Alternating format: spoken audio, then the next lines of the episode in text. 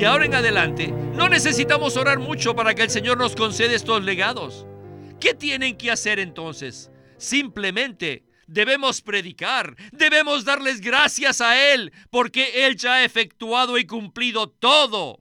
Él nos ha legado todo, solo debemos disfrutar todo lo que Él nos ha legado aquí.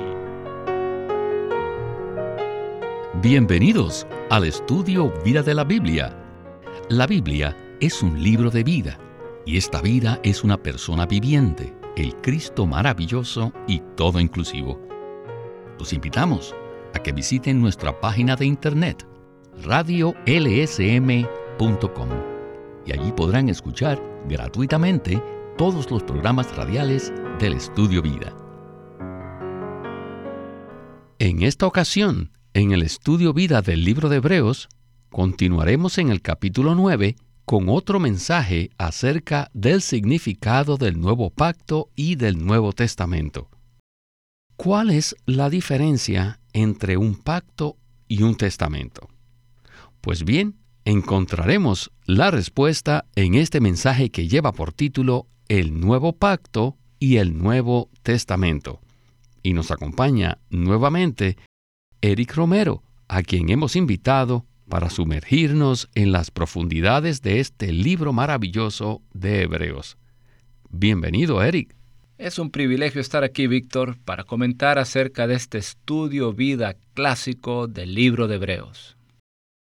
Eric, los versículos 16 y 17 del capítulo 9 dicen de esta manera, porque donde hay testamento es necesario que conste la muerte del testador, porque el testamento se confirma solo en caso de muerte, pues no es válido mientras el testador vive. Algunas de las cosas que hablaremos en este mensaje son nuevas para los que nos escuchan, pero trataremos de aclarar esta revelación de Hebreos acerca del nuevo pacto y del Nuevo Testamento. Iniciemos el primer segmento de este estudio vida y escuchemos a Winnesley. Si alguno de ustedes ha estudiado griego, podrá darse cuenta que la palabra griega para pacto y para testamento es la misma. Entonces, ¿cómo se debe traducir esta palabra según el contexto de la Biblia. Sencillamente podemos decir que mientras el testador vive es un pacto, pero cuando él muere, inmediatamente se convierte en un testamento. En términos modernos, un testamento equivale al deseo postrero, a la última voluntad que puede tener una persona. Entonces, ahora ya pueden comprender que toda la Biblia se compone de dos testamentos, el Antiguo Testamento y el Nuevo Testamento. La Biblia no es un libro de enseñanzas, sino que es un testamento. ¿Qué diferencia?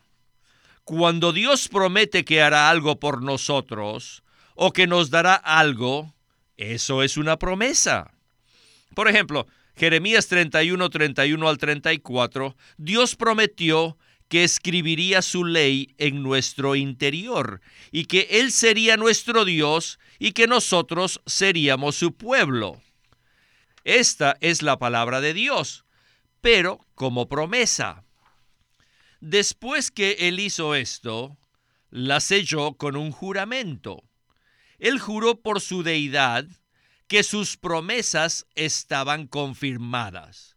Y una vez que sus promesas estuvieron confirmadas por un juramento, en ese instante se convirtieron en un pacto. Hebreos 6, 16 y 17 dicen esto.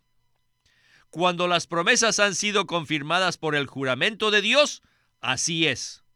No hay posibilidad de arrepentirse ni hay posibilidad de cambiarlas. Ya han sido selladas y confirmadas por la firma divina de Dios. Luego el Señor Jesús vino y llevó a cabo todo lo que Dios había prometido. Por tanto, cada promesa de Dios llegó a ser un hecho cumplido por la obra del Señor. Por ejemplo, en Jeremías 31, Dios prometió que haría propiciación por nuestros pecados. ¿Quién llevó a cabo esto? El Señor Jesús lo hizo, mediante su muerte y su resurrección. Con su muerte en la cruz, esta promesa ha llegado a ser un hecho cumplido. Y después que el Señor ascendió a los cielos, dejándonos el pacto que Él había efectuado con su muerte, y cuando Él nos lo dio, este pacto que Él nos había dejado inmediatamente llegó a ser un testamento que contiene muchos hechos cumplidos. Ahora, estos hechos cumplidos ya no son simples hechos que han sido cumplidos, sino que han llegado a ser legados. Después que el Señor efectuó todo esto, ascendió al trono celestial y está descansando allí. Pero mientras Él descansa, Él se preocupa por todos los herederos que somos ustedes y yo. Y por tanto, Él está intercediendo para que nos demos cuenta de una manera completa de todos los legados que están contenidos en su testamento y para que éstos se lleven a cabo. Él está intercediendo allí para que todos los herederos nos demos cuenta de esto. Eric, esta ha sido una palabra muy profunda. Witness Lee utilizó varios términos nuevos. Él nos habló acerca de cinco cosas. Primero, el pacto. Segundo, el testamento. Tercero, la última voluntad. Cuarto, el juramento. Y quinto, los legados. Así que le pido que por favor nos explique cada uno de estos términos para que tengamos un entendimiento apropiado y podamos aferrarnos a todas las promesas maravillosas que Dios ha dado a cada uno de nosotros. Con mucho gusto, voy a intentarlo. El pacto es un acuerdo que ha sido ratificado formalmente entre dos o más personas. El testamento es un tipo particular de pacto, que se lleva a cabo cuando el testador muere y que contiene cierta clase de provisiones para los herederos. Un pacto involucra a una persona principal, y cuando esa persona muere, los herederos que están vivos reciben los legados contenidos en dicho testamento podemos decir que el testamento equivale a la última voluntad de una persona. Cuando hablamos del Nuevo Testamento, nos referimos a algo que Dios nos ha prometido basado en la muerte de su Hijo. Los legados son todos los asuntos o bienes contenidos en el testamento o en la última voluntad, los cuales son la posesión justa de los herederos. Por ejemplo, si a usted se le muere un tío y él lo había mencionado a usted en su última voluntad o testamento, entonces usted recibirá un legado o una herencia. Tal vez su tío tenía una casa y en su testamento él especificó que esa casa sería para usted. Entonces, no hay necesidad de que usted se gane esa casa o de que ruegue para que se la den. Sencillamente la casa está garantizada para usted en el testamento de su tío. Por otra parte, el juramento está relacionado con una promesa. La palabra de Dios es el hablar de Dios. Cuando Dios asegura que hará algo por nosotros, eso es una promesa. Una promesa entonces son las palabras de compromiso entre dos personas que confían la una en la otra. El juramento es algo que se le añade a la promesa. El juramento es una declaración formal y solemne en la que una persona se compromete a llevar a cabo la promesa. Cuando alguien hace un juramento, está comprometido a llevar a cabo las promesas que ha hecho, de manera oficial, solemne, seria y formal. Lo más crucial que necesitamos ver es que una vez que las promesas de Dios han sido afirmadas por su juramento, eso produce un pacto. Dios ha hablado, ha prometido y ha hecho un juramento. Dicho juramento hace que la promesa se convierta en un pacto entre Él y nosotros. Nuestro Señor Jesucristo murió y su muerte hizo que ese pacto se convirtiera en un testamento, el cual es su última voluntad. En dicho testamento, el cual es el Nuevo Testamento, hay muchos legados maravillosos que el Señor desea que reclamemos, experimentemos y disfrutemos por fe. De hecho, la fe es uno de los legados del testamento. Esta es una revelación maravillosa que nos abre toda una nueva esfera de experiencias espirituales basadas en la palabra de Dios. Eric, muchísimas gracias por esta explicación tan completa y tan clara. Es maravilloso saber que en el Nuevo Testamento nos han sido legadas todas las cosas logradas por la muerte de Cristo. Bueno, Continuemos escuchando a Witness Lee en el siguiente segmento de este estudio Vida de Hebreos. Adelante. Dios hoy en día nos ha dado un testamento que incluye una gran cantidad de legados. Y uno de estos legados es el perdón de los pecados. Otro legado es que ya hemos muerto. Otro es que ya hemos nacido de nuevo. Otro es que ya fuimos glorificados. Y otro es que ya fuimos completamente perfeccionados. En el Nuevo Testamento no existen verbos en tiempo futuro, porque todo ya ha sido hecho. Y entonces todos los verbos están en tiempo pasado. En el último pasaje de este Nuevo Testamento, el libro de Apocalipsis, Juan nunca usa el verbo futuro. En lugar de ello, siempre habla en tiempo pasado. Por ejemplo, en Apocalipsis 20 dice que él vio que el diablo que los engañaba fue lanzado en el lago de fuego y azufre.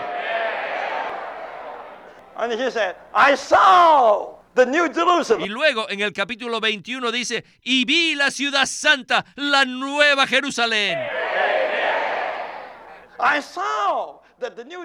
Yo vi que la santa ciudad descendía. Todo esto está en tiempo pasado. Cada punto del Nuevo Testamento es un legado, no son promesas. ¿Alguna vez habían visto esto? Este es un testamento. Este testamento es para ustedes. Y estas no son promesas. Este es un testamento. Y dice claramente que Dios ha cumplido todo que ya ha perdonado todos nuestros pecados. Todo ha sido cumplido por Dios y cada punto ha llegado a ser un legado para nosotros. ¿Estamos dispuestos a recibirlo? Si estamos dispuestos, tienen que decir, gracias Señor. Gracias Señor, lo recibo. Si aceptan este legado, inmediatamente tendrán el perdón de pecados, tendrán el nuevo nacimiento, tendrán la justificación, tendrán la santificación, tendrán la glorificación, tendrán la perfección. Y tendrán la nueva Jerusalén. Desde ahora en adelante, desde que toman el Nuevo Testamento, debemos tornarnos a Él y tendremos todos los legados contenidos en este testamento. Tomarlo a Él significa que participamos de Él, lo disfrutamos. Día tras día, ustedes disfruten todo lo que está escrito en este listado del Nuevo Testamento. Esto revolucionará radicalmente nuestra visión. De ahora en adelante, no necesitamos orar mucho para que el Señor nos conceda estos legados. ¿Qué tienen que hacer entonces? Simplemente debemos predicar, debemos darles gracias a Él, porque Él ya ha efectuado y cumplido todo. Él nos ha legado todo, solo debemos disfrutar todo lo que Él nos ha legado aquí. En el segmento que acabamos de escuchar, Windesley dijo que no debemos orar mucho para que el Señor nos conceda sus legados del Nuevo Testamento. Sin embargo, si nosotros sacamos esta frase del contexto del mensaje, puede sonar bastante extraña y de hecho puede despertar críticas y controversias entre las personas. Pero el hermano Lee tenía un propósito específico para expresarse de esta manera. Entonces, Eric, ¿podría usted explicarnos qué quiso decir Witness Lee cuando dijo que no debemos orar mucho, sino que más bien debemos recibir y disfrutar los legados del Nuevo Testamento? Bueno, el contexto en el cual el hermano Lee dijo esa frase es muy crucial. No sería justo sacarla del contexto y decir que Witness Lee anima a los cristianos a no orar mucho. Según el contexto del mensaje, estamos hablando acerca del Nuevo Testamento, que contiene muchos legados. Si logramos ver que la Biblia, en especial el Nuevo Testamento, es un testamento que está lleno de legados, dejaremos de orar de determinada manera. ¿A qué me refiero?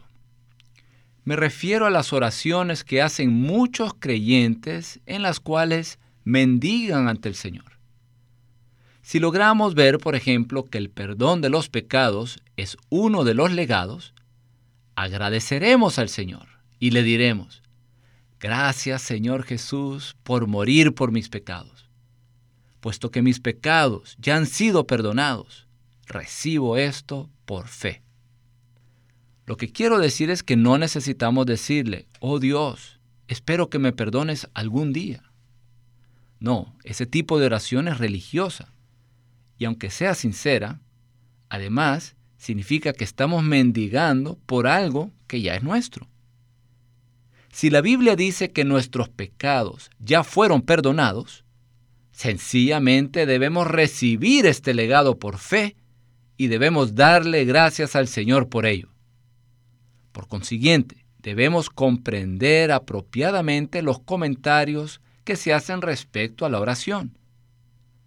Es un desperdicio pedir por aquello que ya tenemos, así como lo es mendigar por lo que ya nos ha sido legado. Por supuesto, necesitamos orar por toda clase de cosas. Pero cuando se relaciona con los legados que están en el Nuevo Testamento, necesitamos recibirlos, disfrutarlos y agradecer al Señor por lo que Él ya ha hecho. Este es el énfasis en este mensaje. Yo estoy totalmente de acuerdo con este énfasis y tengo la carga de que todos podamos ver los legados del Nuevo Testamento mediante la iluminación del Espíritu, para que entonces reclamemos todos esos legados por fe.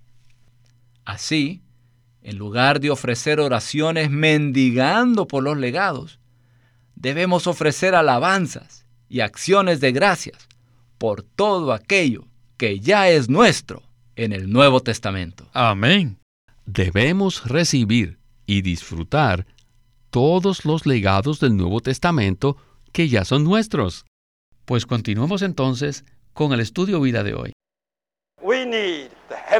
Necesitamos la visión celestial. Para ver que todas las bendiciones de Dios son legados. Incluso la paz es un legado. La paz que fue prometida inicialmente por el Padre fue llevada a cabo por el Hijo y ahora nos ha sido legada como uno de los puntos del Nuevo Testamento. ¿Necesitan paz ustedes hoy día? Sencillamente necesitan darle un gran agradecimiento por ella. Don't be a poor beggar. No necesitamos ser un pobre mendigo. You are a glorious inheritor. Nosotros somos herederos gloriosos. Aleluya. An inheritor Un heredero no tiene necesidad de mendigar sino simplemente agradecer. Gracias por esto, gracias Señor por aquello, gracias Señor Jesús. A partir del día en que mis ojos fueron abiertos, cambié todo mi concepto. Esta es la razón por la cual cuando yo oro, Yo alabo al Señor debido a que todo es mío. Todo es mío. Todo me ha sido legado. Así que me pongo un poco loco. No, I just gone crazy. Praise the Lord. Yo simplemente digo, alabado sea el This Señor. is mine. Okay, Lord, I take this. Esto es mío y lo recibo. Oh, what a testament. ¡Oh, qué testamento tenemos! What a will. ¡Qué testamento! Todo el Nuevo Testamento es la voluntad de Dios y el Cristo resucitado es el albacea, el que se encarga de distribuirlo día tras día mientras está sentado en el trono descansando. Él intercede para la ejecución de este testamento. Él está orando allí en el cielo y sus promesas están aseguradas por su fidelidad. El pacto de Dios está confirmado por su juramento y su testamento ha sido legado mediante su muerte. Y ahora, en su resurrección, Cristo está llevando a cabo su ejecución. Él está distribuyendo todo aquello que Dios ya nos ha legado. Así que todas las promesas están aseguradas, el pacto ha sido confirmado y el testamento ya ha sido legado. Y ahora, en su resurrección, como el ascendido, el Cristo ascendido, el que está sentado en el cielo, es el albacea de todo lo que nos ha sido legado. Gloria al Señor por esta palabra. Nuestra carga en este mensaje es que todos los cristianos, quienes somos los herederos gloriosos de la última voluntad de Dios, podamos recibir y disfrutar dichos legados con acciones de gracias. Bueno, Eric, quisiera que consideráramos algo. En Romanos 8:34 vemos que Cristo intercede por nosotros y en Hebreos 7:25 también dice lo mismo. Entonces, ¿cuál es la naturaleza de esta intercesión de Cristo y cómo podemos aprovecharla de la mejor manera? Víctor, en cuanto a esto tengo que decir que Cristo, como nuestro sumo sacerdote, intercede por nosotros para que nuestros ojos sean abiertos y podamos ver el hecho de que existe algo tan maravilloso como el Nuevo Testamento que está lleno de legados para nosotros. Cristo intercede por nosotros para que reclamemos, experimentemos y disfrutemos todos los legados del Nuevo Testamento. En este mismo momento, Cristo está orando por nosotros, para que podamos ver y experimentar todas aquellas cosas que ya son nuestras. ¿Mediante qué? Mediante los legados contenidos en el Nuevo Testamento. Ahora, ¿cómo podemos nosotros aprovechar esta intercesión celestial de Cristo? Pues bien, la respuesta está en el capítulo 4 de Hebreos. Según este libro, nosotros los creyentes respondemos al ministerio celestial de Cristo, en particular a su intercesión, al entrar en su presencia en el lugar santísimo. En nuestra experiencia, lo que sucede es que Cristo intercede en los cielos para que nosotros podamos ver y experimentar los legados del Nuevo Testamento. Y a medida que Él ora por nosotros, algo de Él se transmite a nuestro espíritu regenerado y nosotros empezamos a tener un sentir interior en lo profundo de nuestro ser. Entonces debemos responder a ese sentir ejercitando nuestro espíritu con fe para proseguir y cruzar el río. En algunos casos, la manera de responder consiste en salirnos de nosotros mismos. ¿Salirnos de qué? Salirnos de nuestra vida del alma natural y de nuestra mente divagante e introducirnos en el espíritu. Claro, cuando hablo del espíritu, me refiero al espíritu humano regenerado que se ha mezclado con el espíritu de Dios. Este es el lugar santísimo hoy en día, y es allí donde podemos experimentar y disfrutar la realidad de Cristo y del nuevo pacto, el cual es el Nuevo Testamento revelado en el libro de Hebreos. A medida que Cristo intercede, nosotros respondemos en fe, entrando en el Espíritu, permaneciendo en el Espíritu y ejercitándolo, para ver y experimentar las provisiones divinas contenidas en el Nuevo Testamento de Dios. Y yo no puedo más que exclamar, Gloria al Señor, por esta palabra de conclusión tan animante para todos nosotros.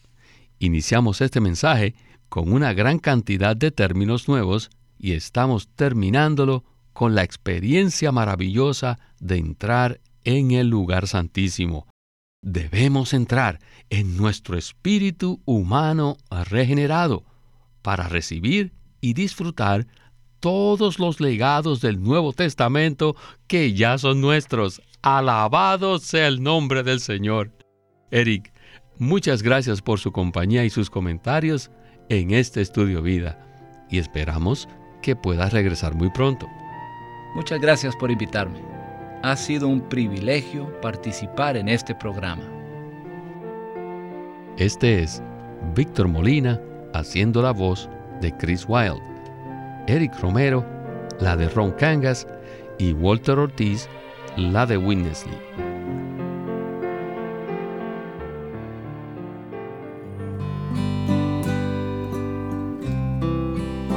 Presentarles un libro de Watchman Nee titulado Preguntas sobre el Evangelio. Estas interrogantes y sus respuestas incluyen temas como la justicia, el perdón, la salvación y el pecado. Acuérdese, este libro se titula Preguntas sobre el Evangelio. Queremos animarlos a que visiten nuestra página de internet libroslsm.com Allí encontrarán los libros impresos del ministerio de Watchman Nee y Witness Lee, la Santa Biblia versión recobro con sus notas explicativas y también encontrarán folletos, himnos, varias publicaciones periódicas y libros en formato electrónico.